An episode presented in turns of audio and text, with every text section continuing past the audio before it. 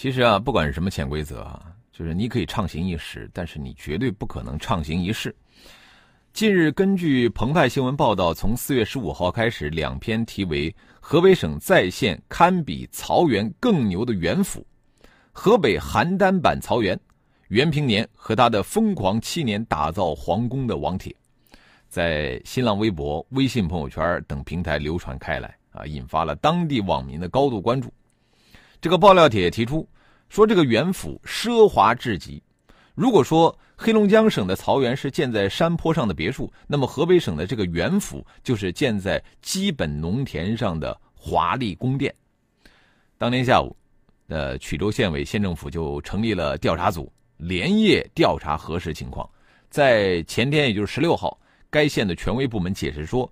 袁府实际上是曲周县贵昌养老中心项目。不是占用基本农田，而且在解释的时候还拿出了土地利用总体规划图，还有项目的立项材料来证明其合法合规。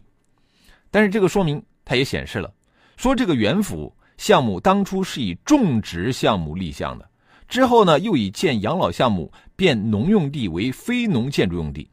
这个高难度的土地性质在这个项目上的变更如此是一气呵成，这也的确是让公众感觉到困惑。耐人寻味的是什么呢？啊，就在这个当地调查组初步结论出炉之际，河北省的省级媒体刊发了一篇文章，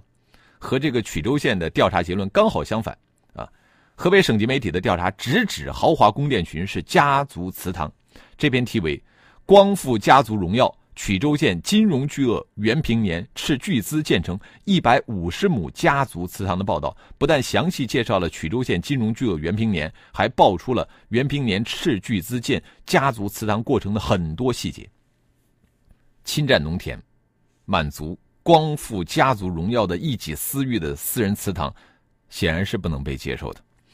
在疑点丛生的当下，显然呢，还需要当地凭借权威彻底的调查。给出更令人信服的结论。